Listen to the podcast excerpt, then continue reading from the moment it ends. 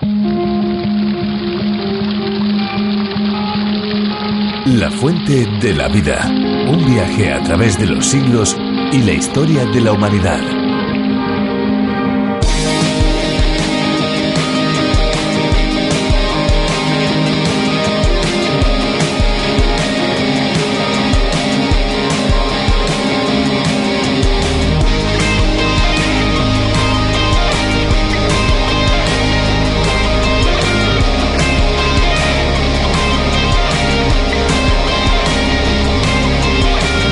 El agua abandona el estómago de una persona a los 5 minutos de haberla bebido. Y además pasa por órganos como el hígado y los riñones hasta llegar lo que no ha sido absorbido por el cuerpo a la vejiga, de donde se expulsa junto a las impurezas que el cuerpo no necesita.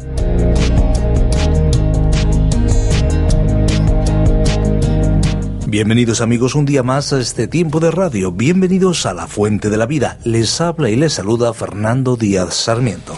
Esperanza Suárez les saluda también. Y por supuesto les agradezco en nombre de todos los que hacemos posible este tiempo de radio el que vengan junto a nosotros a disfrutar de la Fuente de la Vida. Muchísimas gracias. Sí amigos, muchas gracias. Ojalá que estos próximos minutos sean especiales para ustedes que nos escuchan. Desde luego para nosotros sí que lo son. Ya saben los que son asiduos que este es un espacio que se emite de lunes a viernes todos los días a esta misma hora en esta misma emisora.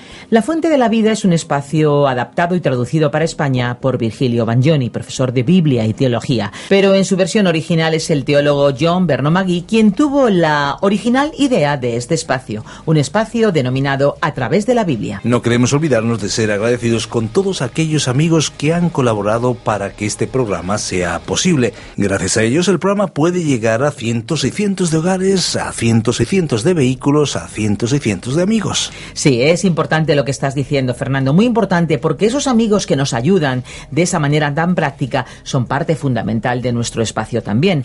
Decirles, amigos, que tenemos a disposición de todos aquellos que lo deseen y lo soliciten los bosquejos y las notas para que puedan seguir cada una de las lecciones que programa tras programa emitimos para ustedes. Al finalizar nuestro espacio les daremos la dirección electrónica a la que pueden escribir y solicitarlo. El envío es completamente gratis. También queremos recordarles que ya se pueden descargar la aplicación para sus teléfonos móviles de la Fuente de la Vida, simplemente buscando a través de la Biblia. Ahora, si les parece amigos, y sin perder más tiempo, vamos a escuchar una canción que esperamos que sea del agrado de todos ustedes. Pues vamos allá.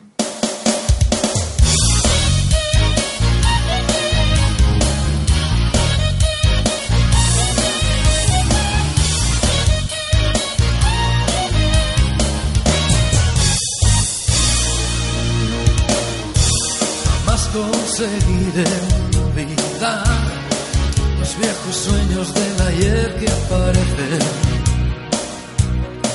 de repente.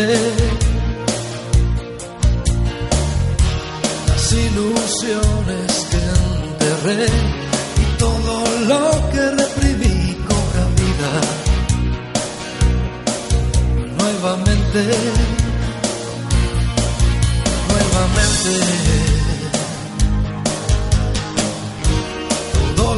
Que creí perder ha vuelto hoy a renacer, tengo fe en mi futuro. Las sensaciones que viví, viejos fantasmas que dejé me atormentan. Casi dudo, casi dudo.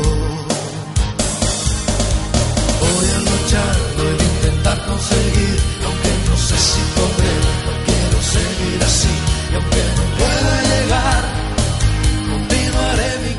Algunos países se disputan cada año el título informal de ser los más solidarios, pero más que estar arriba en un ranking de colaboración solidaria, lo que realmente importa es ver que hay gente dispuesta a ayudar.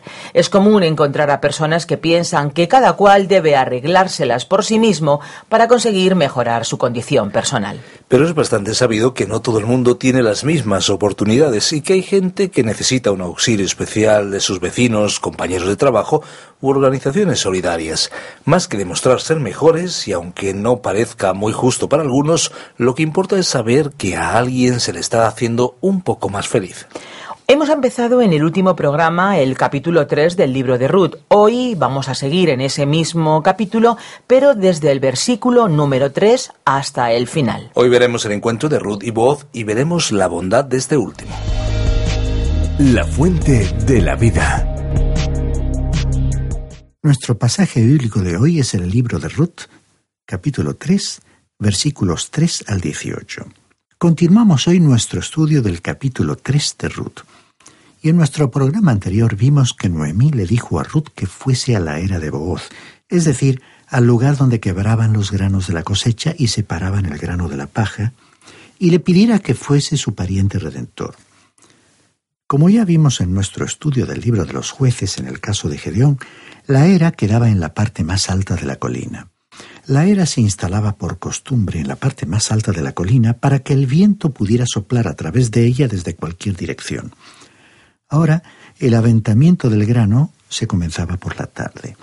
Todas las familias que trabajaban en un determinado campo, el dueño, su familia y sus siervos, acampaban alrededor de la era. En aquella tierra el viento comenzaba a soplar en las horas de la tarde y los hombres comenzaban a trabajar. Por la mañana no había brisa alguna, pero en la tarde el viento empezaba a soplar y se llevaba el polvo y la arena por todas partes. Luego, a la puesta del sol o durante la noche, el viento dejaba de soplar. Luego, al concluir esta labor, celebraban una gran fiesta, una fiesta mayormente religiosa. Muchos de los hermosos salmos acerca de la naturaleza serían apropiados para esta fiesta de la era, como por ejemplo el Salmo 19, versículos 1 y 2, que dicen, los cielos cuentan la gloria de Dios y el firmamento anuncia la obra de sus manos. Un día emite palabra a otro día y una noche a otra noche declara sabiduría. Allí estaban bajo la capa del cielo, bajo el sol de día y bajo la luna y las estrellas de la noche. Allí se celebraba la fiesta en la era en los tiempos de Ruth y Booz. Era un tiempo para comer y beber y para dar gracias a Dios por una cosecha abundante.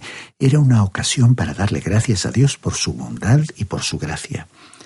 Estimado oyente, esto es algo que hoy en día realmente no hacemos lo suficiente. Noemí continuó hablando con Ruth y le dijo aquí en el versículo 3 de este capítulo 3. Te lavarás, pues, te perfumarás, te pondrás tu mejor vestido e irás a la era pero no te presentarás al hombre hasta que él haya acabado de comer y de beber. Noemí le dijo a Ruth que esperase hasta que hubiera terminado la fiesta religiosa y la instruyó para que le dijera a voz que ella quería que él fuese su pariente redentor. Hasta este momento, Ruth no había hecho nada al respecto. Había cuatro cosas que Ruth debía hacer. Creo que estas instrucciones constituyen una figura del pecador que viene a Cristo, porque hay cuatro pasos que son esenciales para el pecador. En primer lugar, Ruth debía lavarse. Cuando llegamos al Señor Jesucristo para recibir la salvación, según lo expresó el apóstol Pablo en su carta a Título capítulo 3 versículo 5, Él nos salvó no por obras de justicia que nosotros hubiéramos hecho, sino por su misericordia, por el lavamiento de la regeneración y por la renovación en el Espíritu Santo. Tenía que ser así, porque en Isaías capítulo 64 versículo 6 leemos que todas nuestras justicias son como trapo de inmundicia. Por tal motivo, el Señor le dijo a aquel fariseo llamado Nicodemo que por más que él fuese un hombre bueno y religioso, y realmente lo era, necesitaba un baño espiritual, es decir, el lavamiento de la regeneración. Por eso el Señor también le dijo en el Evangelio de Juan, capítulo 3, versículo 7, os es necesario nacer de nuevo. Se trata de experimentar un nuevo nacimiento espiritual. De otra manera no se podrá entrar al cielo. Nadie puede salvarse sin convertirse en una nueva criatura unida a Jesucristo. Ninguno de nosotros está preparado para entrar en el cielo hasta que hayamos experimentado ese nuevo nacimiento y hayamos sido regenerados por el Espíritu Santo. Volviendo al relato, a Ruth se le dijo que como había estado trabajando duramente en el campo, tenía que lavarse. En segundo lugar, Ruth debía ungirse. Después de la muerte de su primer marido, suponemos que Ruth habrá utilizado vestidos de luto y no habrá hecho ningún esfuerzo para parecer atractiva. Pero ahora Noemí era consciente de que alguien estaba interesado en Ruth y le dijo que se perfumase. Ahora, esto también se corresponde con nuestra experiencia cristiana. Cuando nos convertimos en hijos de Dios, somos como niños pero también se espera que crezcamos y que alcancemos el desarrollo pleno en el cual podremos comprender la verdad divina. Y al creyente se le dice algo sobre la unción que él ha recibido. Los creyentes tenemos una unción del Espíritu Santo. El apóstol Juan, el apóstol del amor, dijo en su primera carta capítulo 2 versículo 20, Vosotros tenéis la unción del Santo y conocéis todas las cosas. Es decir, que el Espíritu de Dios es el que puede enseñarnos toda la verdad y todos necesitamos recibir esa enseñanza del Espíritu de Dios. Esa es la única manera en que podemos entender lo que necesitamos saber hoy de la palabra de Dios. Uno no puede acercarse a este libro, la Biblia, solamente con el intelecto humano y esperar comprenderlo. Con el intelecto humano podríamos entender los hechos y ciertas verdades intelectuales, pero solo el Espíritu de Dios nos puede enseñar las verdades espirituales. Si vamos a comprender la palabra de Dios, estimado oyente, nuestros ojos necesitan ser ungidos por el Espíritu de Dios a fin de que veamos la verdad. El apóstol Pablo dijo en su primera carta a los Corintios capítulo 2 versículos 9 y 10. Antes bien, como está escrito, cosas que ojo no vio ni oído oyó, ni han subido al corazón del hombre, son las que Dios ha preparado para los que le aman. Pero Dios nos las reveló a nosotros por el Espíritu, porque el Espíritu todo lo escudriña, aún lo profundo de Dios. Es preciso reconocer que cuando hemos experimentado el nuevo nacimiento espiritual, se nos ha dado una unción del Espíritu de Dios. Ello no quiere decir que uno prescinda del aprendizaje ni de los maestros humanos. Todos nos hemos beneficiado de todo lo que nos ha sido legado por devotos maestros del pasado y de personas cualificadas y enseñadas por el Espíritu de Dios. Por supuesto que Dios ha dado maestros a la Iglesia actual, pero ni ellos ni toda la riqueza didáctica del pasado pueden iluminarnos a menos que el Espíritu de Dios sea el Maestro. Así pues, en cuanto a nuestro relato, hemos visto que el segundo paso que tendría que dar Ruth era importante. Primero tenía que lavarse y después ungirse con perfume. Bien, en tercer lugar, Noemí le dijo a Ruth, ponte tu mejor vestido. En otras palabras, debía quitarse esa ropa de luto que llevaba y ponerse un vestido de fiesta. Noemí le dijo, Ruth, ponte un vestido como los que te gustaba ponerte cuando tú y mi hijo salíais de noche para asistir a un evento social. Si vos se ha enamorado de ti mientras has llevado aquella ropa de luto, mucho más le agradará verte con un traje bonito. Este es el tercer paso para el creyente. Cuando vinimos a Cristo y le aceptamos como Salvador, se nos dijo que Él se convertía en nuestra justicia. No solo quitó nuestros pecados, no solo nos regeneró convirtiéndonos en hijos de Dios, sino que nos impartió, nos traspasó su propia justicia, porque nosotros no tenemos ninguna justicia propia. En realidad, se puede hablar de un manto de justicia con el cual Él reviste a todos los que Él salva. El apóstol Pablo habló en sus cartas sobre la justicia de Cristo. Él aclaró que es sólo mediante el creer en Cristo que uno recibe esa justicia. En su carta a los Filipenses capítulo 3 versículo 9 dijo, No teniendo mi propia justicia, que se basa en la ley, sino la que se adquiere por la fe de Cristo, la justicia que procede de Dios y se basa en la fe. Y en su carta a los Romanos capítulo 3, versículo 22, habló de la justicia de Dios por medio de la fe en Jesucristo, para todos los que creen en Él, porque no hay diferencia, por cuanto todos pecaron y están destituidos de la gloria de Dios. Dios cubre como con un manto al pecador que cree en Él, de manera que Dios nos ve unidos a Cristo y su justicia se convierte en nuestra justicia. Por último, la cuarta cosa que Noemí le aconsejó a Ruth que hiciera fue que se dirigiera a la era y le dijera a voz que quería tenerle a él como su pariente redentor. Aquí pues estamos en la era. Una de las leyes extrañas de aquel entonces hacía necesario que Ruth se declarara a voz. Aunque era muy evidente que él estaba enamorado de ella, pero se hallaba en una posición difícil. Ella era viuda, ella debía pedirle que fuera su pariente redentor. Por muchas semanas Booz había estado caminando por los campos con Ruth. Se contuvo lo mejor que pudo sin declararse a Ruth porque sucedía que había otro pariente más próximo que Booz, Voz pues tenía que esperar hasta que Ruth diera algún indicio de que ella misma quería que él fuese su pariente redentor. Noemí pues instruyó a Ruth que fuera a la era y que le dijera a Booz cuáles eran sus intenciones.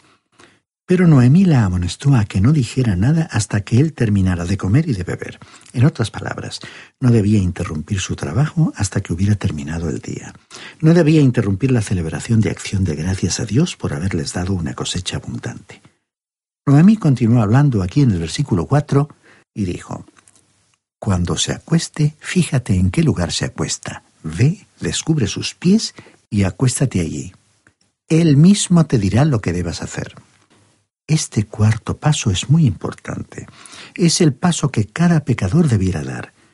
Muchas personas han asistido a iglesias e incluso habrán solicitado su membresía en alguna iglesia, pero nunca han recibido al Señor Jesucristo como su Salvador. Figurativamente hablando, nunca han ido a la era, como Ruth, para reclamarle como su Redentor. Estimado oyente, ¿le ha pedido usted alguna vez a Cristo que Él sea su Salvador? La fe debe ser activa y no una fe que se ejercita desde fuera como un asentimiento de cabeza desde la distancia. Debe ser una fe activa que hace que el pecador reclame a Jesucristo como su redentor. Se trata de un regalo. Como dijera San Pablo en Romanos capítulo 6 versículo 23, el don de Dios es vida eterna en unión de Cristo Jesús, nuestro Señor. Bajo la ley mosaica, Ruth no solo tenía derecho a reclamar a Booz como su pariente redentor, sino que tenía que tomar la iniciativa de reclamarle como tal.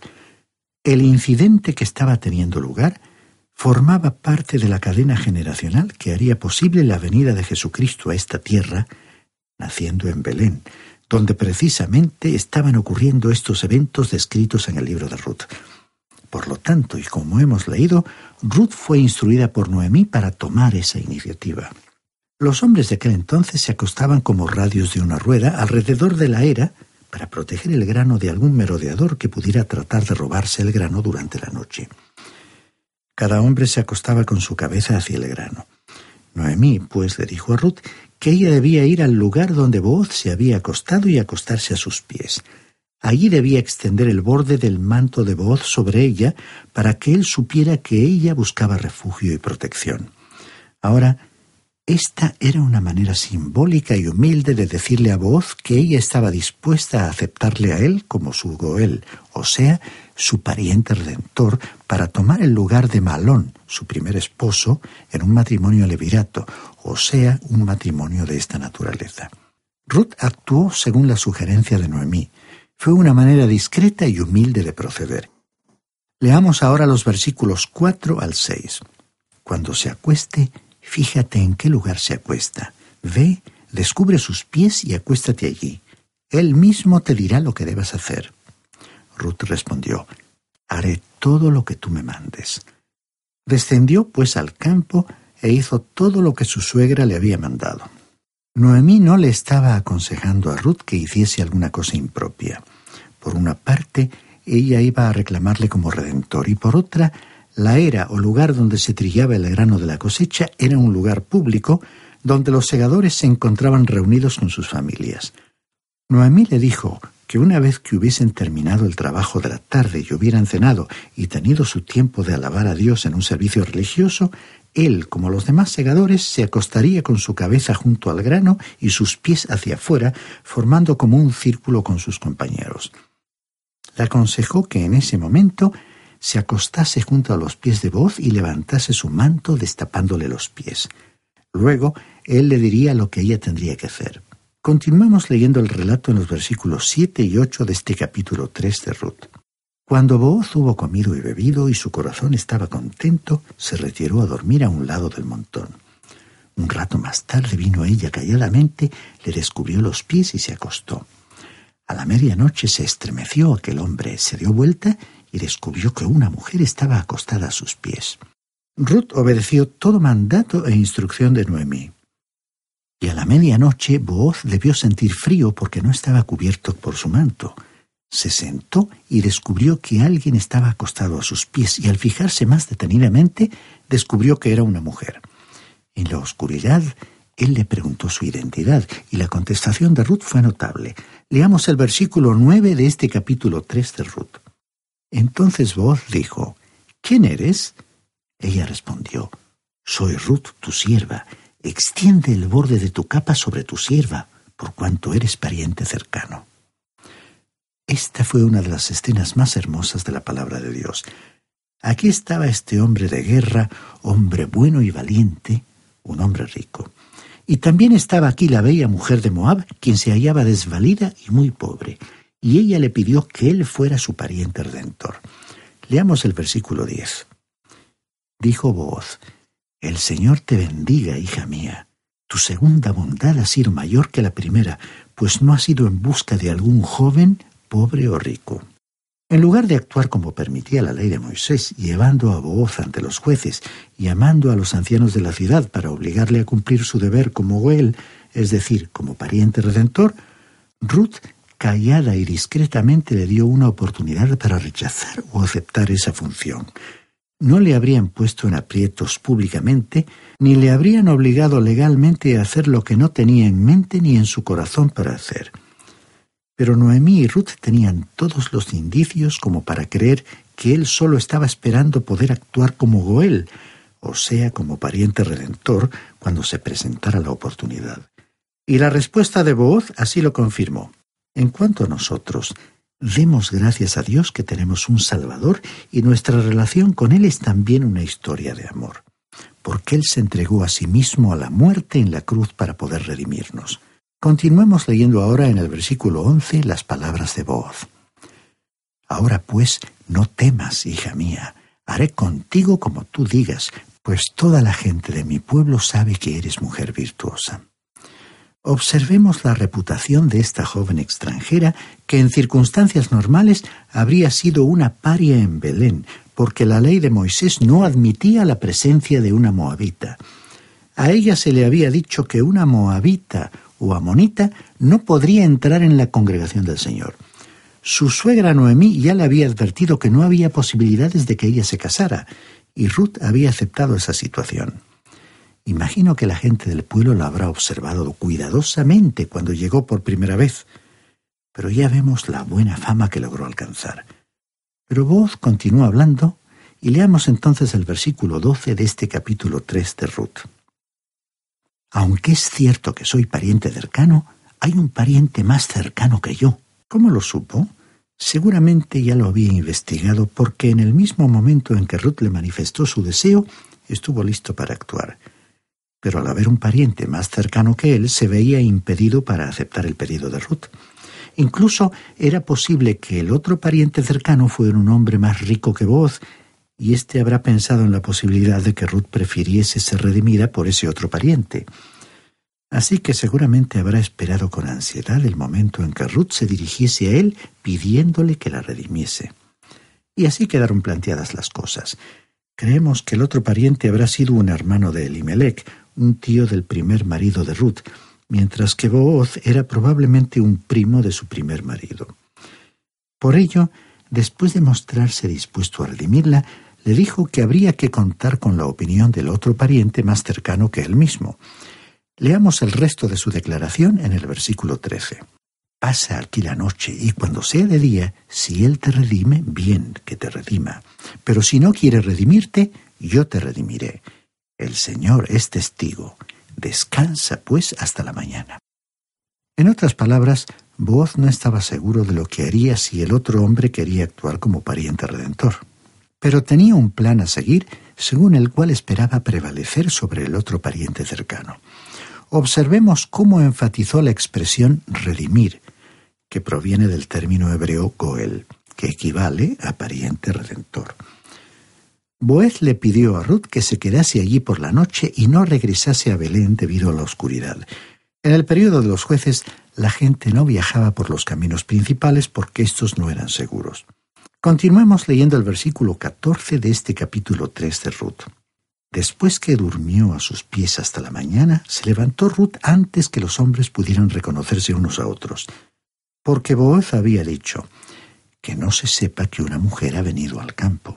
Vemos que Booz no quiso que el otro pariente se enterase de lo sucedido, porque si ese otro pariente tenía alguna idea de reclamar a Ruth como esposa, el conocimiento de este encuentro podría descalificar a Booz inmediatamente.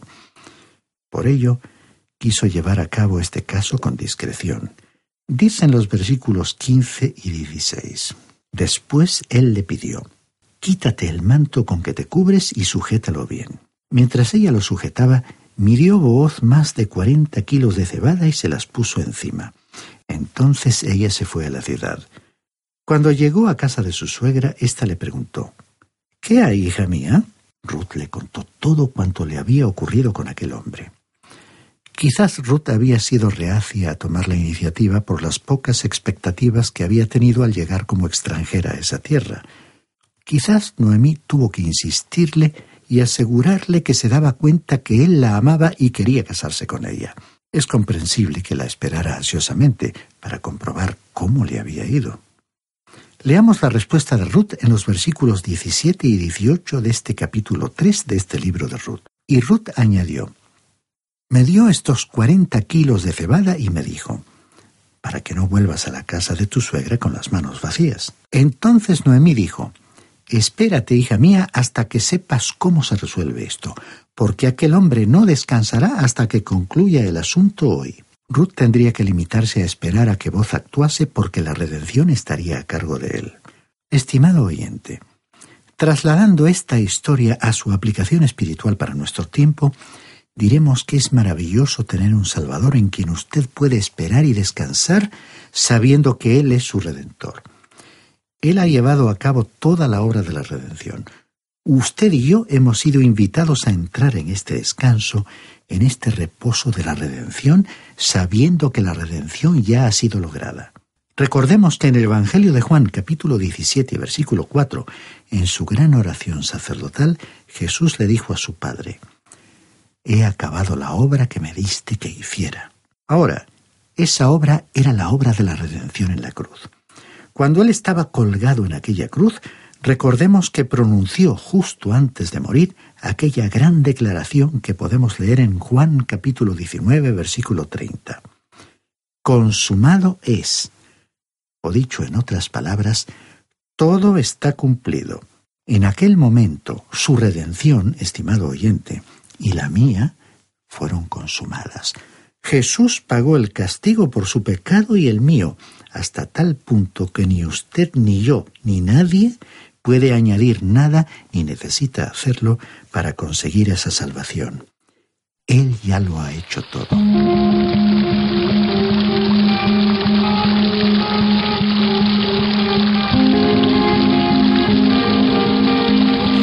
Pues estamos amigos a punto de finalizar un programa más de La Fuente de la Vida. Les agradecemos muchísimo el que hayan permanecido a nuestro lado. Gracias por su compañía. Queremos recordarles que vamos a estar aquí en esta misma emisora de lunes a viernes a esta misma hora. Así que por favor no nos den plantón porque nosotros estaremos aquí esperándoles. Claro que sí, Esperanza. En nuestro próximo programa seguiremos analizando interesantes aspectos que convierten a la Biblia en un libro actual y usted no ha podido seguirnos hasta ahora, pues súbase a este tren radiofónico porque estaremos cinco años juntos recorriendo un libro del Antiguo Testamento y un libro del Nuevo de manera alternativa hasta terminar. Les recordamos amigos que si desean ponerse en contacto con nosotros pueden hacerlo a través del teléfono 91 422 05 24 91 422 05 24. También pueden hacerlo a través de nuestro apartado de correos 24081 código postal 28080 de Madrid, España. Y también lo pueden hacer por medio del correo electrónico a la siguiente dirección. info arroba radiocadenadevida.com